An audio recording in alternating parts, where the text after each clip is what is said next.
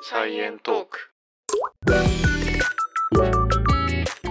はい、こんにちは。はい、こんにちは。サイエントークは、研究者と OL が科学をエンタメっぽく語るポッドキャスト番組です。よろしくおよ願いしろします。くお願いします。やっと覚えたわ。あ、やっと覚えた。やっと、毎回このさ、うん。初めの一言を忘れて、で、メモ見返して言うんだけど、 やっと覚えた。だいたい取り直してたの。そう。はい。このくだりいる うんいるから。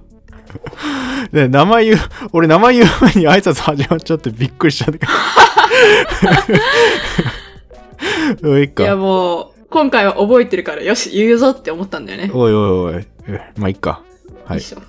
なんかさ、うん。好きな国とかある好きな国。うーん、カナダかな。カナダ。あー、留学してたから。君は俺は、あーあんまないけど、アメリカ、留学してたから。 行ったことあるからっていう、 うん行ってみたいなヨーロッパとかもっといろんなところ行ってみたいなと思うけどそうですね。でさはい。今さ頭の中に思い浮かんでる世界地図あるじゃんはい。でもさこれって例えば何億年前とかだったら全然違う形してるよねそうでしょうね。うんだから逆に何億年先の未来はまた違う世界地図を覚えなきゃいけないみたいなねそんな世界だったりするじゃないですかそうかもしれないですね。うんみたいなことを考えてて、はい。じゃあ今の世界地図っていつできたんだろうとか、うんうんうん。がちょっと気になってきたわけよ。確かに。どれぐらいのスピードで動くものなのかっていうのはちょっと気になるかも。そうそうそうそ例えば100年前と今だったら、ちょっと違ってたりするのとか。う。ああ、そうだねまあ。そんな違わないんだろうけど。うん。そうだね。うんうんうん。あ、で、前回、その恐竜がすごい繁栄して、まあ、絶滅しちゃいましたみたいな話。うん。あとあれか、恐竜博物館か、前回は。はいはいはい。みたいので、まあ学んできたと思うんですけど、その、い今までね、結構生物の話をいろいろしてきたじゃん。うん。だけど、その時の周りの環境、その時地球どんな感じだったんみたいな話はでい結構スキップしてて、今まで。うんうんうん。なんで今回はちょっとそこをね、回収していきたいなって思ってて。あの、哺乳類の話しますとか言ってたんだけど、これね、実は進化とかにもちょっと絡んでくるような話でもあるんだよね。なんで今日は地学的な話です。おー、初じゃない違く。うーん、なかったっけそんなないことあか。ったっけあんまないかもね。化石の話はしたけどね、この間。そうだね。うん地層の話とかはちょっと出てきたりはしたけど、うんうんうん。まあなんで今日はだから世界地図今の状態になるまでのお話です。はい。じゃあ前回まで生き物がさ細菌みたいなやつからどんどん多様化してっていろんなパターンの生き物が出てきましたみたいな話ってしてきたじゃないですか。はい。で僕らの祖先になるようなちっちゃい哺乳類が生まれましたよみたいな。うん。でさそうやってさいろいろと生き物って、まあ、種類がどんどん増えていくと思うんだけどうん。その進化みたいなのって、有性生殖がすごい大事ですみたいな。オスとメスができたのが結構すごいことだったよみたいなはいはいはい。話したんですけど、それ以外にも生き物が多様になるっていう要素があるって言われてて、うん。その地学的な面で。うんうん。それって何だと思多様になる。いやー、独特な生物が進化するのはさ、ううん。オーストラリアとかニュージーランドみたいに離れた孤島だったら、独特なコアラとかさ、出てきたりするっていうのは聞くけど、そうじゃなくて、あそうそうそうあ、その話それあそれ。はい、はい。そう。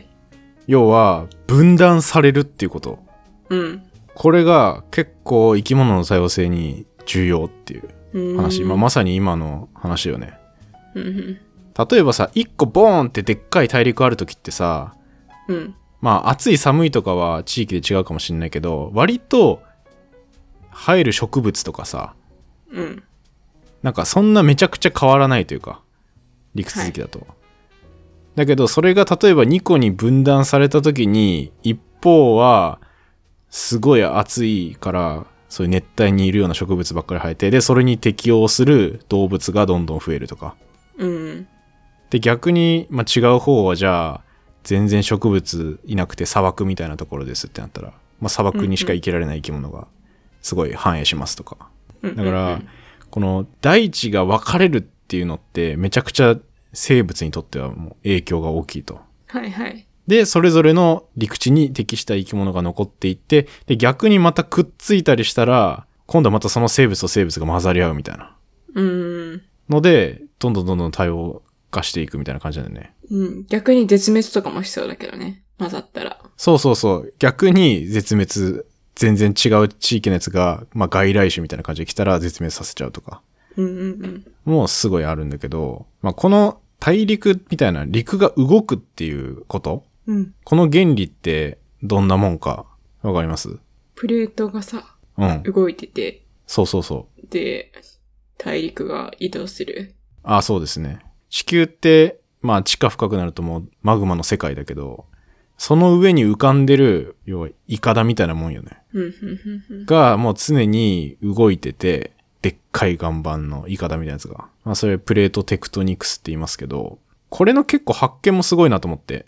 これってさ、俺ら今生きてる時代でさ、うん。観測するのって、まあ結構難しいんだよね。スケールがでかすぎて。え、実際に1年でうん。何センチぐらい動くのうんとね、地域によるけど、一番有名なのは日本とハワイうんうん。の距離が毎年変わってますみたいな。うーん。で、ハワイが乗ってるのが、まあ太平洋プレートっていう、まあそのプレートなんだけど、はい。 1年にだいたい6から8センチずつぐらい北西に移動してるって言われてる。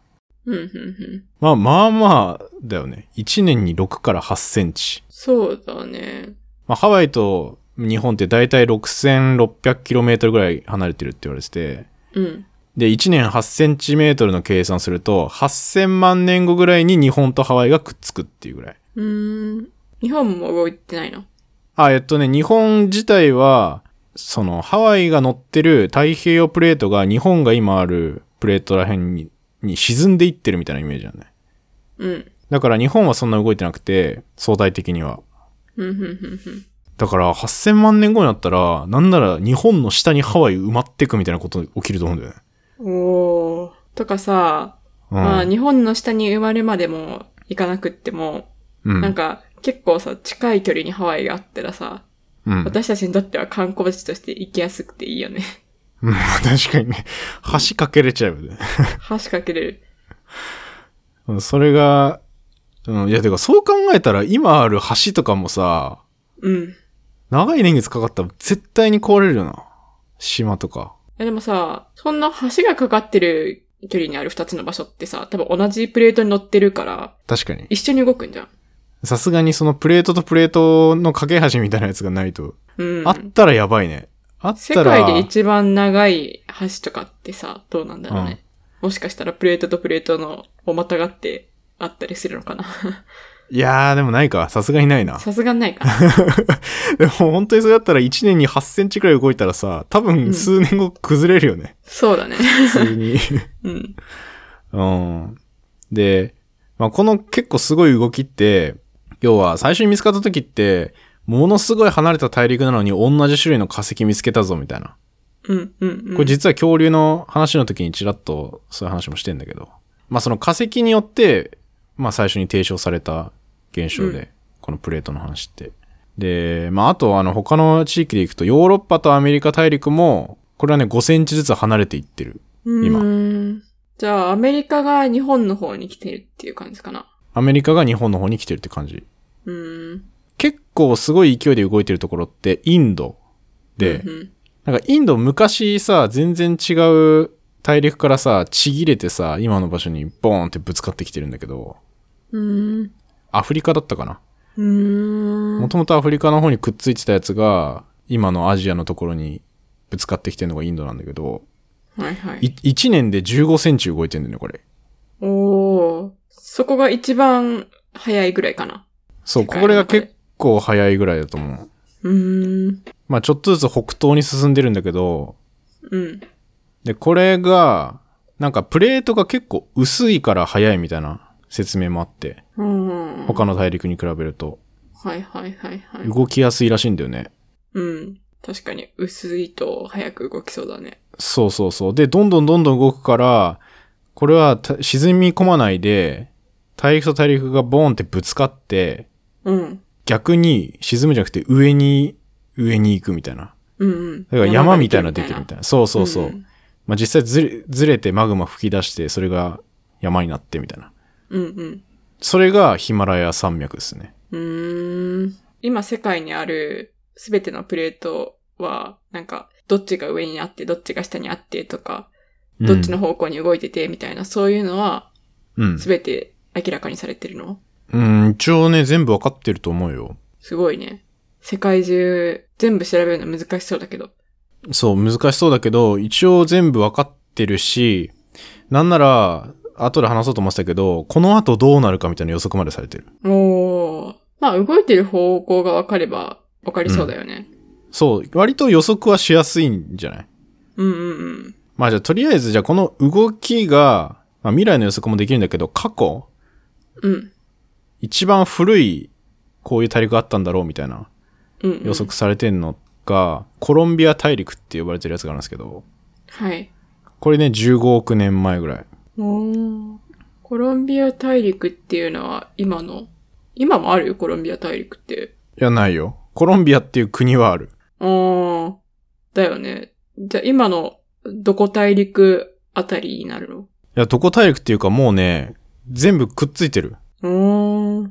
アメリカも、ユーラシアも、アフリカも全部くっついてる。もうね、全部くっついてる。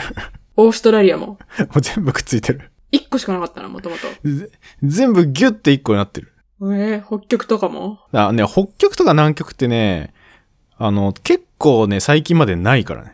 うーん。実は。で、まあ、昔だからそういうでっかい大陸がまず原始の地球でできたでしょうって言われてて、うん。で、これがさ、どんどんまた分離してって、で、またぶつかったらでっかい大陸になってみたいのが、うん。まあ、少なくとも3回くらいは起きてるよねって言われてるんだよね。今の地球って。え、ちょっと待って。一番初めにあったコロンビア大陸っていうのは、うん。本当に一番初めからあったわけじゃないよね。だって初めは水なかったよね、地球。初めは水なかった。で、なんかさ、水星みたいなのが降ってきて、で、海ができたっていう説明が前あったと思うけど、じゃうあんうんそれぐらいの時期にコロンビア大陸だったっていうことかな。それぐらいの時期。あ、水とかが、海とかができたよみたいな時期。そうそうそうそう。ああ、そうだよね。でも、いつ海ができたのかっていうのって分かってないんじゃないか。じゃあそのコロンビア大陸って言われてるのは、いつうのん。時代の話なんですかね。あが時代的には、存在したと考えられているぐらいだけど、いや説明としてはね、これ25億年前から15億年前ぐらいにかけて、まあ、形成されたって言われてるけど、確かにどうやってできたんだろうね。時代的には本当に生物が生まれたぐらいの時期。うーん。あの、細菌とかが生まれましたみたいな言ってる。じゃあまだ無性生殖の時だね。あ、うん、全然、幻覚細胞しかないんじゃないか。うん。あれ海できたのはいつかわからないんだっけ海できたのいつなんだろう。ちょっと待って、海できたのいつか、確かにね。一応、海できたのは44億年前ぐらいって言われてるみたいだけど、じゃあその間が謎だね。44億年前から25億年前が。いや、でもね、どんな大陸難しいのが、うんこの最初にできた海がずっとあったわけじゃないっぽいな。だからすえ、その、隕石めっちゃ落ちてきたりして、また海みたいなのが蒸発したりとか、を繰り返してあーて、最初は。 うんうんうんうんでで、生命が生まれるちょっと前、38億年前ぐらいに、やっと今の海みたいな感じで安定して水が存在して、へだーからそれぐらいの時期から、まあ、大陸みたいなやつが形成されてるっぽいから、まあそうだよね。うん。うーん。なるほど、なるほど。まあ、この辺のね、はっきりいつだって難しいけど、うん。この超大陸っていうもの、うん。まあこれ地球表面でさ、最初海ができたりできなかったりっていう時期ってさ、まあちょっとでもその海に囲まれた場所ってなったらその大陸って見えるけど、うん。なんかもうできたりできなかったりしてたと思うね、これ最初って。だから安定してできたのが、その38億年ぐらい前のコロンビア大陸だったっていうことだよね。うんうんうん。なるほど、なるほど。まあ大体この大陸移動みたいのが4億年とか5億年ごとに、まあくっついたり離れたりとか。ううん。するっていう感じらしいんですよ。うんうんうんまあ厳密にはね、コロンビア大陸よりも前にあったって言われてる大陸もね、あるはあるね。うんうん。一番最初、バールバラ大陸とかなんかあるらしいけど、30億年前とか。ん ?30 億年前が一番最初なのか。じゃあコロンビア大陸は何億年前って言ったっけあコロンビア大陸は15億年前ぐらい。 ?15 億年前。うん。ああ、そっかそっか。じゃあ38億年に海が安定化しだすまでの間に、その、うんなんちゃら大陸がいたっていうことか。そう、なんちゃら大陸があって、で、また分裂して、うん。で、また大陸できてみたいな中で、まあ結構、なんつうの、安定にあった超大陸みたいなのがコロンビア大陸。うんうん。で、またそれが分裂して、なんかたまたま、赤道、今の赤道みたいなところに、うん。陸地がほとんど並んだみたいな時期があったりするんだよね。ええ結構考えられないんだけど、 今だと。 360度、赤道すべてを陸地が覆っていたってことえーっとね、覆ってたっていうわけじゃないけど、まあ、割と比率がすごい高いっていう感じかな。うんうん赤道周りにすごい陸地多いみたいな。うん。うんうんうんうん。今ってさ、結構海じゃん。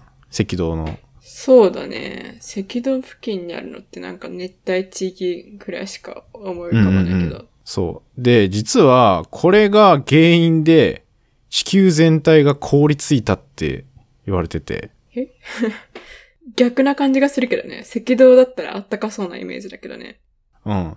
で、しかも状況としては太陽の温度って、うん地球生まれてからちょっとずつずっと上がってて、うんうん。だけど凍りついたんね。 これはなんででしょうっていう。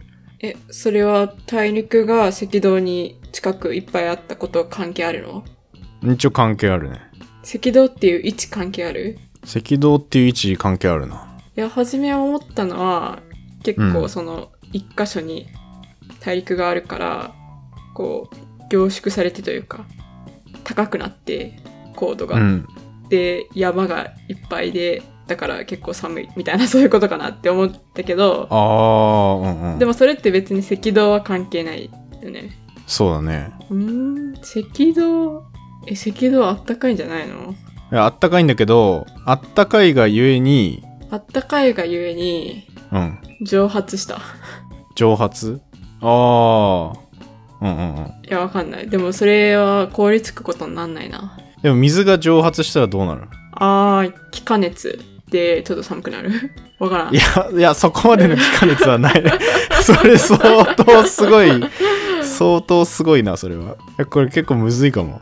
えーでもさ、え、水が蒸発するで寒くなるって言ったらそれぐらいしか思い浮かばないんだけど。あー、水がじゃあ蒸発逆に考えたらさ、あったかくなる原因。あ、あ、わかった。あ、何あちょっと待って。あ、わかんないかも。え、逆に考えたら、うん寒くなるって考えるより、あったかくならないって考えた方がわかるかもしれない。あったかくなるイコール CO2 がいっぱいおおイコール、ー。うん。まあ、生物とかがいっぱい。うん 生呼吸 物、呼吸とあいやかねしたり。あー、いや、生物あんま関係ないかな。うん、関係ないか。え、当てたいな、これ。あ、でも CO2 は関係ある。 CO2。CO2 を出すものと言ったら。えーでも CO2 ってやっぱ呼吸から出てくるみたいなイメージあるから生物が関係ありそうな感じだけど。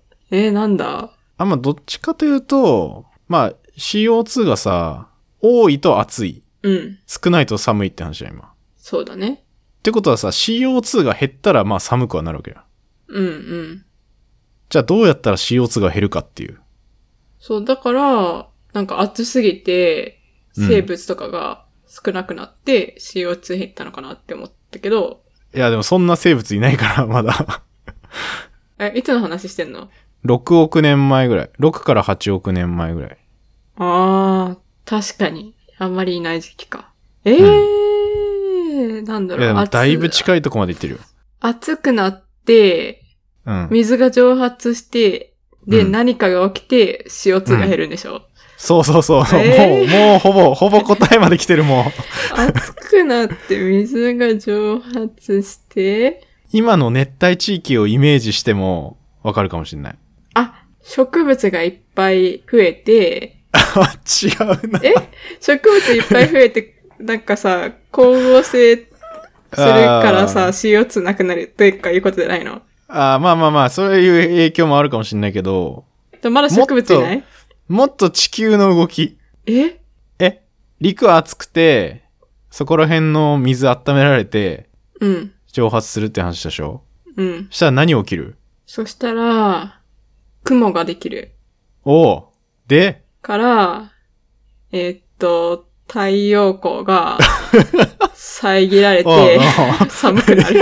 惜しいんだよな。 雲できて、え、CO2?CO2 雲ができて、関係なくない雲に。雲ができたら何が起こる雨が降る。そうめっちゃ雨が降ると。うん。したら、雨が降るときに、うん。水に CO2 溶ける。そう正解。えー、正解ですね。え、それ寒くなんのそう、これがめちゃくちゃ起きるんですよ。要は、もう熱帯って、えーどしゃ、そのスコールとかさ、土砂降りの雨めっちゃ降るじゃん。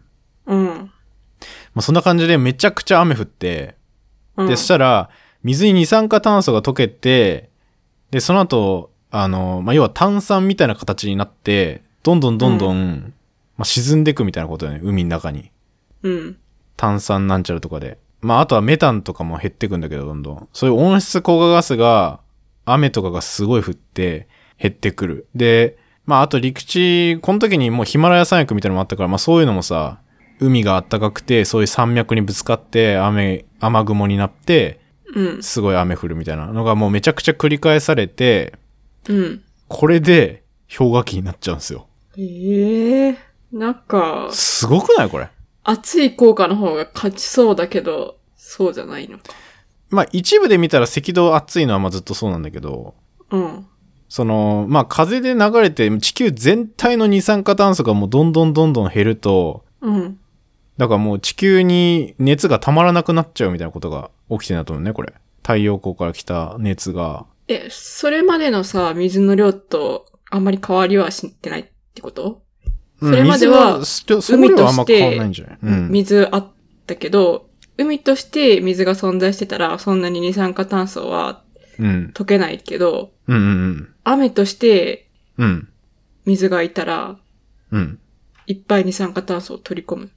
そうーんう。。そうすごい循環して、まあ、多分空気中にめっちゃ触れるからだと思うんだけど、水が。うんうんうん。海として溜まってるより。で、振った先の、にカルシウムとかマグネシウムとか金属イオンがあると、うん。くっついてトラップされるわけじゃん。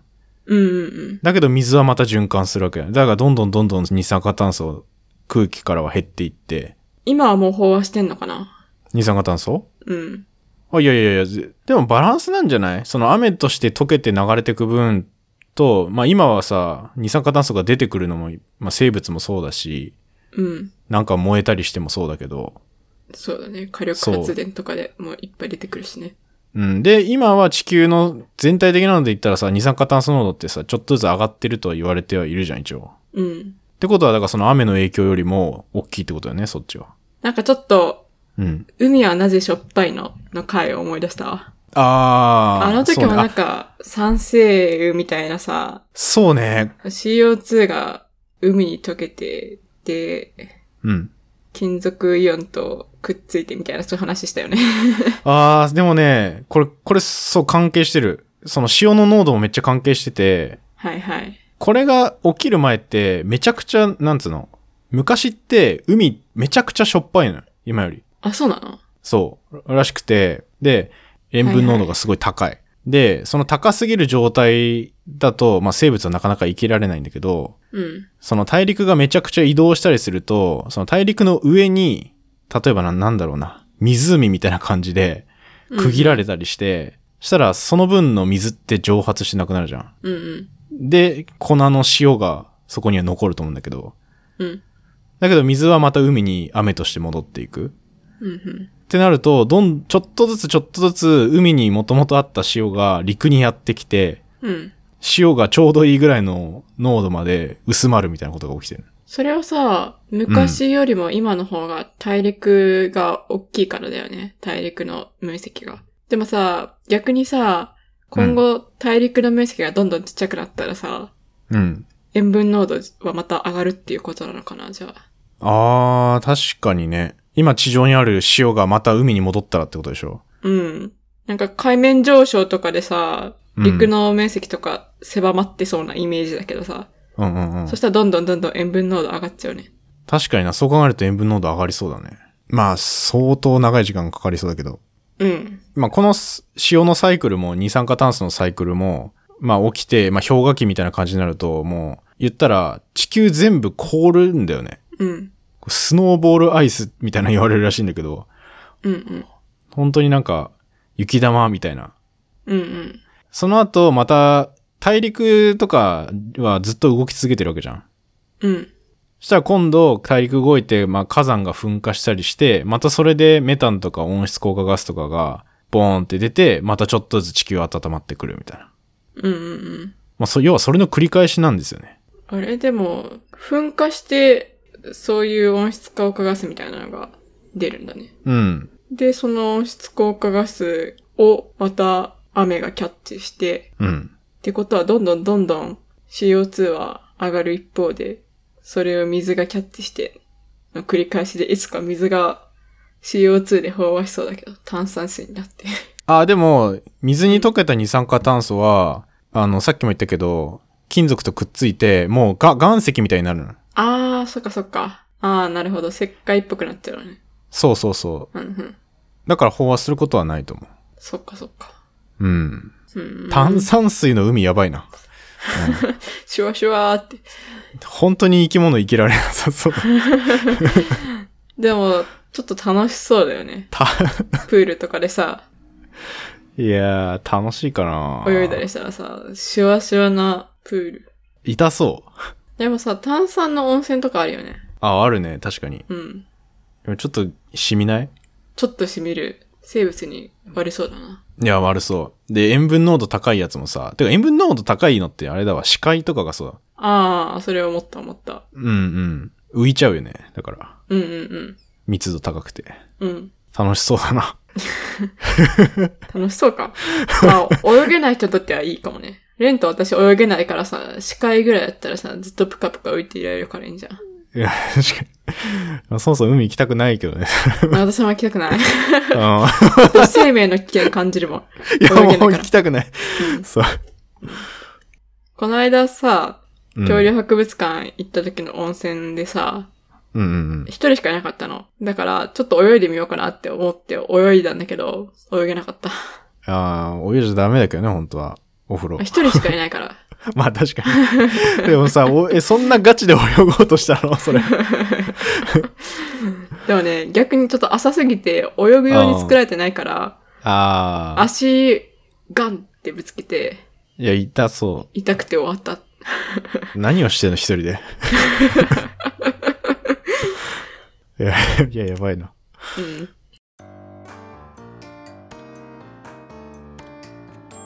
サイエントーク。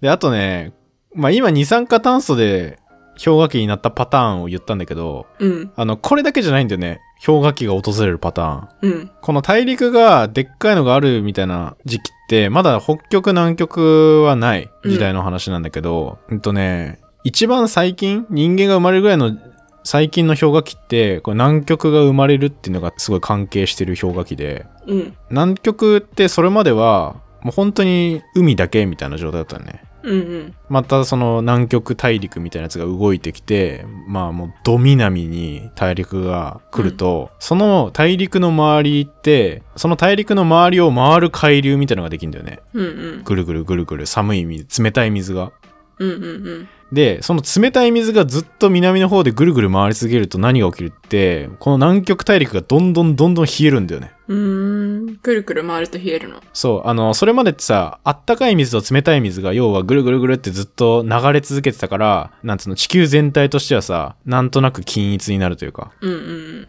なんだけどいきなり南南極に大陸できちゃったもんだからそのあったかい水が来ないで冷たい水だけがずっとぐるぐる回るみたいなことが起きたらしくてうん。うーん、で凍りついちゃうっていう南極が。えー、まあそれが今の南極につながるわけだけど、そのまま。これ南極の氷の厚さって何メートルぐらいあると思ううーん、30メートルぐらい。 ?30 メートル全然もっとありますね。 100メートル。ああ、もう全然甘い、甘い甘い。 1キロ。ああ、もっとだね。 えー、15キロ。ああ、行き過ぎたね。あのね、2.7キロメートルです。すご。やばくないえ、ちょっと待って。え、南極ができたのっていつ南極できたのが、えっと、1億8000万年前ぐらいから徐々に分裂して、今のい位置に移動してきてんだけど、だから3000万年前ぐらいからもう氷ってんのかなふんふんふんふんふん。恐竜が絶滅したのが6500万年前だっけうん。それよりも後か。うん。結構最近だね、じゃあ。あ、結構最近。うーん。あれ、人間生まれたのいつだっけ人間生まれたのまだ言ってないね。うんと、700万年前くらいにチンパンジーあたりから分かれてる。って言われてんのかななるほど、なるほど。まあ大体そんなもんだよね。南極生まれたことによって、海の平均温度って10度ぐらい下がったって言われてんだけど、うーん。めっちゃ下がってるじゃん。めっちゃ下がってるね。まあ海の温度が下がるとさ、これも実は生物にちょっと影響、生物かも陸上の生物にもすごい遠回りで影響を与えるんだけど、うんうんうん。食物連鎖とかで。いや、というか、結論から言うと、より集団とかを作るようになるっていうことが起きるらしいんだよね。ん南極誕生によって、海の温度が10度下がることによって、集団を形成するようになる。その間ってどういう感じか 想像つく もうこれもクイズみたいな感じだけども。連想クイズみたいな。今回、クイズ会だ な。いや、普通に考えられるのは、うんまあ10度下がるから、なんか海の魚とかがどんどん死んじゃって、で、その分食料不足になって、で、陸の生き物とかもすごい食料なくなったのかなって思ったけど、陸の生き物、そんな魚食うかな魚食べる鳥とか、ああ、そういうことその他熊とか、あうー、んそういうのがいて、とかエビ食べるものとかがいて、で、そいつを食べる生物とかも陸にいるわけじゃん。そういう感じでどんどんどんどん連鎖していって、ああ、そういう影響もあるかもしんないな。植物不足なのかなとは思ったけど、で、それの関係で、なんか味方とかグループを作った方が生き延びやすいみたいな感じかな。最後めちゃくちゃ無理やり繋げた話するけど。 まあそう。まあ、なるほどね。まあこれ仮説だけどね。仮説だからいろいろ考えるかもしれないけど。あ、いや、ヒントをじゃあ一個。はいはい。海が冷たくなると、要は海から蒸発する水の量は減るわけじゃん。だうん。から蒸発減るってことはまあ雨が減るってことじゃん。うん。するとどうなるっていう。すると地上はどういう感じになるのか。すると、地上はなんかちょっと砂漠化しそうだよね。あー、うんうんうん。で、また、あの、植物食べる 生物が死んで、その生物食べる肉食動物も困 る。あでそういう食物連鎖系じゃないってことか。ー。そう、であもー集な団んだをろう作るっていうのに繋がんない集団を作るっていうのに繋がんないか。これ結構物理的な話だと思う、これ。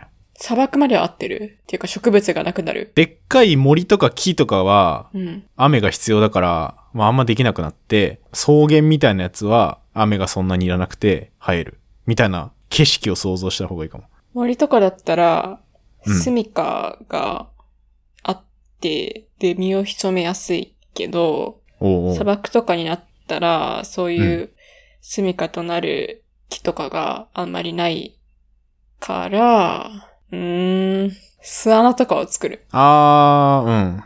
で、巣穴を作るためには、もうこれ完全にこじつけだけど、仲間が必要。別にいらな くねその穴掘るの仲間いらなくね いやまあ、ほぼ正解だけど、めっちゃ見通しがいいわけじゃん。うん。見通しが良くなると、でっかい動物とかの生存競争って激しくなるじゃん。うんうん要は捕食者とかがいたら見つけやすくなるみたいな。っうん。うんうん。てなると、より、まあ生き物にとっては食べられにくくというか、大きくなったり、あとはそういう集団を作って、まあ警戒するようになったりとか、あ、それも巣穴と一緒じゃない、ほぼ。まあ、巣穴もそうだね。うん。その結果、巣穴とかいできてそう。うん関係ないまあまあ、確かに。で、まあ、生存競争激しくて、そういう戦略を作るみたいなに。うんうん。のは、確かに巣穴で隠れてとかも一つそうだね。なんか巣穴作ってる動物って大体グループ行動してる動物のイメージだけどね。ああ、まあ、確かにな。だからそこ、これってもう、なんつうの、もう、ポスト巨大隕石の時代だからさ、もう恐竜とかがいなくなった後に、割といろんな哺乳類とかがちょっと出てきたりしてる時期だから、はいはい。例えばさ、まあ、結構今のサバンナとかのに近いと思うけど、ライオンみたいなとかシマウマとかがいてさ、うん。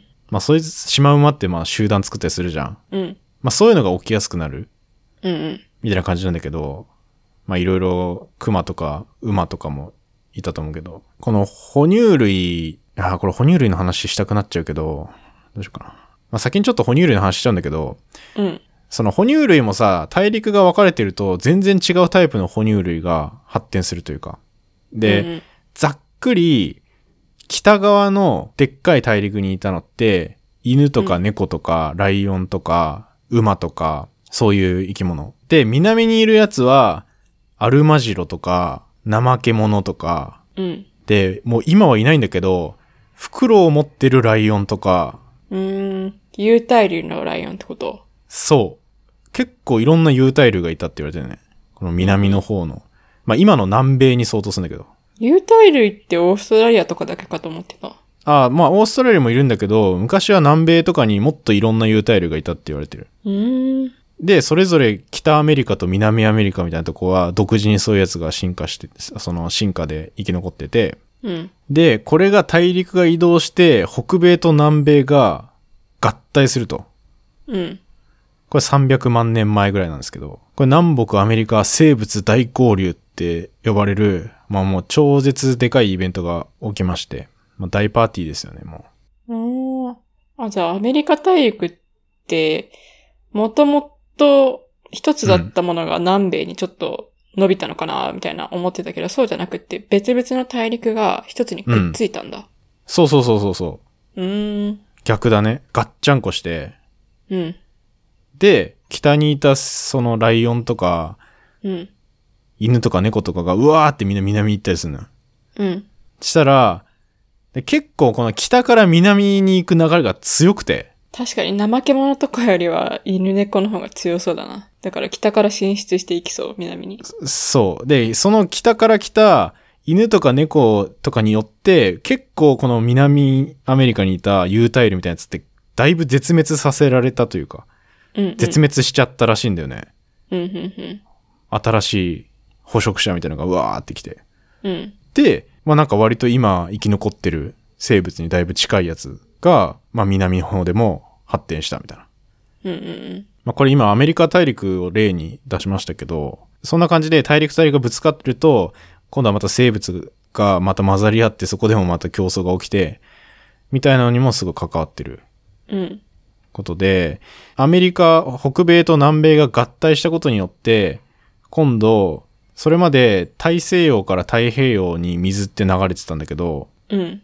それが流れていかなくなるじゃん。そうだね。分断されちゃうから。うんってなると、その水の流れが今度はアメリカの北の方に行って、北極まで行って、北極でめちゃくちゃ水蒸気とかも持って行って、うん。それが凍りついて、北極の氷の塊ができたって言われてる。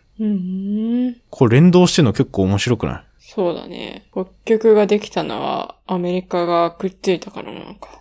そうそうそう。うーん。これが300万年前ぐらいに大体できたって言われてて、まあこれでまますます、ますますというか、これでまた地球の温度ちょっと下がったりもするんだけど、うん、うん。この北極でき始めた当初って、もうめちゃくちゃ北極の氷って広がってて、今のニューヨークくらいまで氷ついてたらしいよ。ええまあヨーロッパとかもすごい、ロンドンとかもまでも凍ってたんだけど、うん。なんか、イギリスって1年ずつ上に伸びてるんだよね、実うは。ん。だけど氷が来るとちょっと押し下げられてうん。でこ氷が引くとまたイギリスちょっと盛り上がってみたいなことが起きてるらしくてうん、うん、うん、うん。なんかそういう地形もいろいろ変わってたりするんだけどで、この、こんな感じのこう北極の氷がブワーってでかくなって、また引いていって、みたいな。氷の波みたいな感じだと思うけど、うんうん。これ過去200万年の間に30回ぐらいは起きてるって言われてて。ああ、北極の氷が大きくなったりちっちゃくなったりの繰り返しが30回ぐらい。そうう。ーん。今ってイギリスとか全然別に氷ついてるわけじゃないけど、あの辺まで氷がうわーってなってんの30回ぐらい起きてるって考えたら結構起きてるなっていう。 200万年で30回だったら、7万年に1回ぐらい。うん、大体そんぐらい。へえ。まあまあ起きてるよね。そうだね。なんかまあ7万年って言ったら、結構長い気はするけど、でもこれまでのなんか、46億年前とかに比べたら全然もう短いなって感じはするね。これ北極の氷来るたびにさ、マイナス80度とかになるらしくて、ヨーロッパとか、やば。アメリカとか。うん。で、これがもう何回も何回も起きたりして、まあそれにも適応できるような生物っていうのが、まあ今まで生き残ってるっていう感じなのね。ヨーロッパとかアメリカまで来るんだったらもちろん日本もすっごい寒くなって氷に覆われてるんだよね。日本全部凍ってたかはちょっと微妙な、微妙なラインかもね。うん。緯度的に、いやでも確かにな。イギリスとかってそんなに超緯度高いみたいなイメージないけどな。まあイギリスよりは南だわ。日本。本。あ、でもね、ニューヨークの緯度が、だいたい北緯40度で、盛岡ぐらいだって。ああ、なるほど、なるほどで。東北ぐらい。その辺まで凍ってたんかなまあちょっとこれ推測だけど。うん。そうね。まあ確か同じ緯度だからって同じ風に凍るとも限らないしね。うんうんうん。うん。でもまあ凍ってた可能性はあるよね。 300万年前だから日本はさすがにできてるかな。日本ができるのもね、結構遅いからね。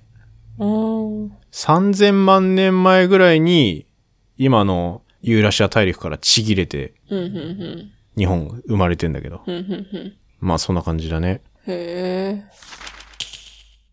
で、なんか今言ってた氷とか大陸の動きって、なんかスーパーコンピューターとかで計算したりもしてて、うん、うん。それでなんかこんな感じのプレートの動きだったんじゃないかみたいなうん、うん。研究ね、結構最近まで出てる。2015年とかにそういうスーパーコンピューターでやったら、実際にその昔のでっかい大陸、まあ、パンゲアっていう恐竜がいた大陸とか、こんな感じでできたんじゃないかみたいな論文が出てたりして、割と最近だよね。それまではそういう考察されてなかったのそれまでは、いや、考察はされてたんだけど、新しい説が追加されたってこともっとね、細かい大陸の位置の移動うん。例えばなんかインドがどうやってアフリカから今の位置まで移ったのかみたいな、そのスナップショットみたいなうん、うん。のが、そういうシミュレーションとかで出てて、実際に。うん。だいたい今の地図になってるの、まあでも3000万年前からにはまあ結構ほぼほぼ今の地球の地図に近いかなっていううん。くらいかな。うん。で、こんな感じのシミュレーションがあると、あの未来予測もされてて、うん。一応2億5000万年後の世界地図みたいな予測あったりするんだけど、うん。それぐらいにまた、今バラバラになってる大陸が結構また合体してくるっていう予測がされてされてて、うん、うん、もうね、日本ないよ。うん。おう日本どっち側に行くの日本は、ユーラシア大陸とオーストラリア大陸に挟まれて消滅。おう消滅消滅しちゃうのそそれとも一部になるのあ、まあ合体合体して消滅ですね。へえ。まあ、いつかは繋がるっていうことなんですね。そしたら、だいぶさ、うん。今、人種とかがさ、いろいろ白人とか、黒人とかさ、アジア系の黄色人種とかいるけど、おうそういうのも一色たになっちゃいそうだね。まあ、その頃人間いたら、 だけど、人間、どうなってんだろうね。知恵で生き延びてほしいけど。うーんえ。ちょっと待って、繋がるのっていつって言った2億5000万年後。い や、人間いないつかならがるともういう、つながるというか、いやもうちょっと早くいろいろ起きると思うけど、まあちょっといつに完全合体するかわかんないけど、うん。大陸と大陸ぶつかった時点でさ、まためっちゃでかい火山できたりとか、そういうことも起きるから、うん。どうなんだろうね。うん。そこで、またさ、気候がまた変わったりするじゃん、きっと。海の流れ変わって、めちゃくちゃ地球全体寒くなっちゃったり、また起きるじゃん、どうせ。うんそれをね、生き延びれるかどうかだよね。うん。ね。それはいけるか。まあね、だって今も結構さ、寒いところで人間生きれてるから、で、今後の予測もできそうだから、そこは頑張って生き延びれそうな気はするけど、うん。でも今から2億っていうのが長すぎて、それまでに他になんかないかなみたいな気はするけどね。まあ確かにな。とか人間の形変わってそうだな、それ。そうだね。だから今の人種云々じゃないかもしんないね。もうちょっと見た目がもう違うかもしんない。あとか、今の人間一種類、まあ大体そんなに、まあ一種類、一種類じゃないか。でも一種類。んちょっとよくわかんないけど。でも、人間が進化してさ、2種類、3種類ぐらいに分裂して別の生物になっちゃったりしてる可能性もあるね。2億経ってたら。ーでもなんかちょっと思うのが、うん。その大陸みたいに分断されたら、その地域特有の生き物生まれます、生ま生き物が繁栄しますみたいなのあったじゃん。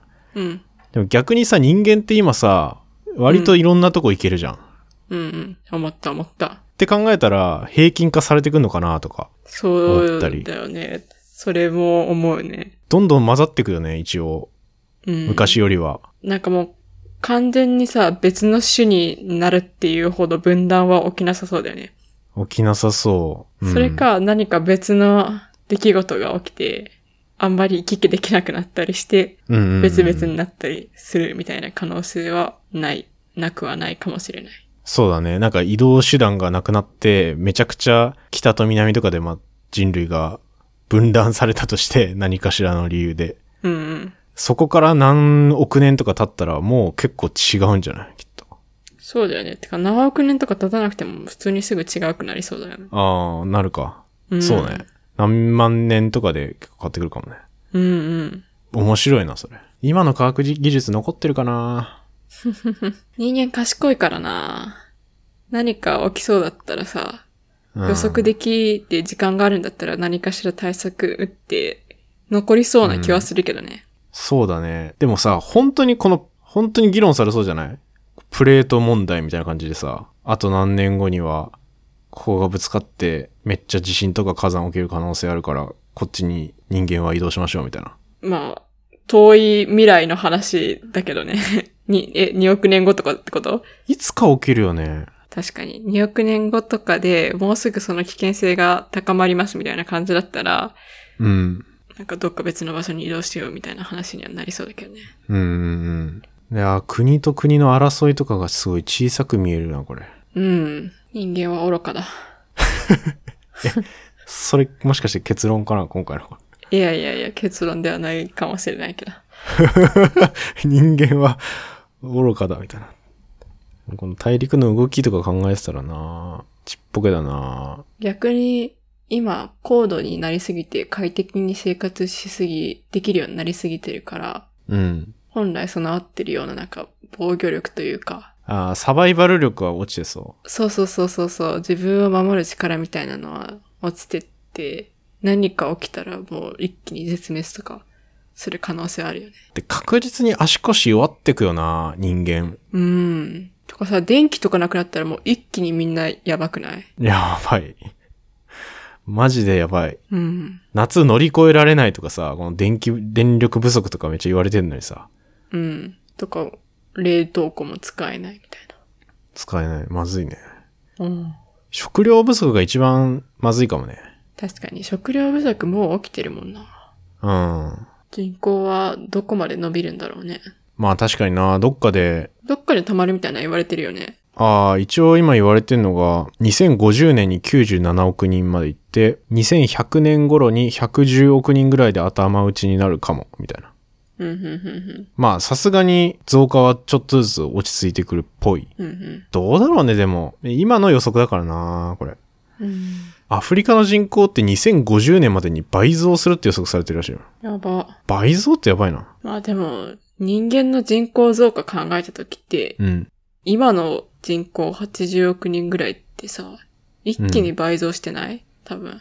そうだね。いつ40億人だったんだろう。え、結構最近だと思う。1950年ぐらいで25億人ぐらい。倍増どころじゃないじゃん。倍増どころじゃないな。え、アフリカが何年後に倍増って言った今から30年後。ああ。って考えたら別に今までとそんなスピードは変わらないんじゃないあ、まあそっか。でもそ、それぐらいから落ち着いてくるって感じなのかな。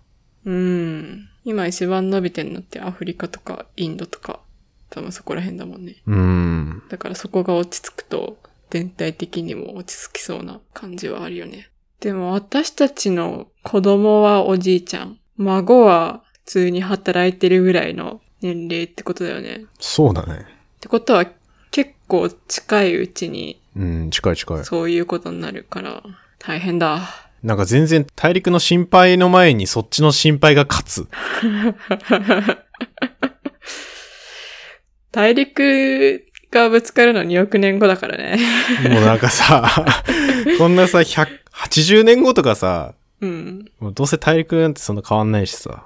そうだね。人間はたどり着けるんだろうか、この2億何年、2億何千万年後の日本なくなるかも、みたいなうん。ところまあまで。ちょっとはいるんじゃない今ほど多分多くはないけど。どうなって書いるほかしいね。いや、どうなんだろう。わかんないね。いや、でもこの2億年の間に多分いろんなことあったじゃん。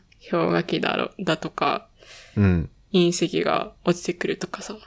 うんうん。で、なんか、火山灰みたいなのが地球を覆うとか。うん、そういうような出来事が今後2億年も起こるかもしれないってなると、うんまあ今後の人間頑張ってっていう感じだ ね。頑張ってくださいって。 いや、これ、これ2億年この音声データ残ったら伝わる可能性ある。そうだね。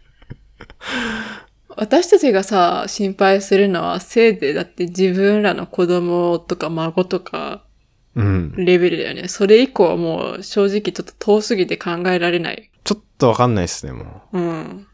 う。うん。あまあ頑張ってくださいって感じですね。そうね、あの、応援してますっていう。でもさ、もし も、その数百年後ぐらいの人たちがこれ聞けるとしてさ、うん。で、聞いたらさ、もしかしたらすごいムカつくかもしんないよね。お前らのせいでうん。人口は増えたし、あ でいや、環境は破壊されたし、みたいな。何やだをなそれ言ってるんだ、みたいな。キレられそう。それやだな確かに。まあ今できることをやるしかないですけど、そうですね。我々はね。そうですね。まあ最後、ちょっと、だいぶ人間、人口の話になっちゃったけど、うん。まあだから今の世界地図ってほんの一瞬なんだろうなみたいな感じもちょっとしますね。まあ、地球レベルで見たらうん一瞬ですけど、少なくとも私たちが生きてる間は、このままですね。このままですね。うん。うん。よほどとてつもなくでかい噴火起きて島できますとか、まあなくはないけど、うん。島できますは起きてんのかな今も。島消えますは起きてそうだけどね。海面上昇で。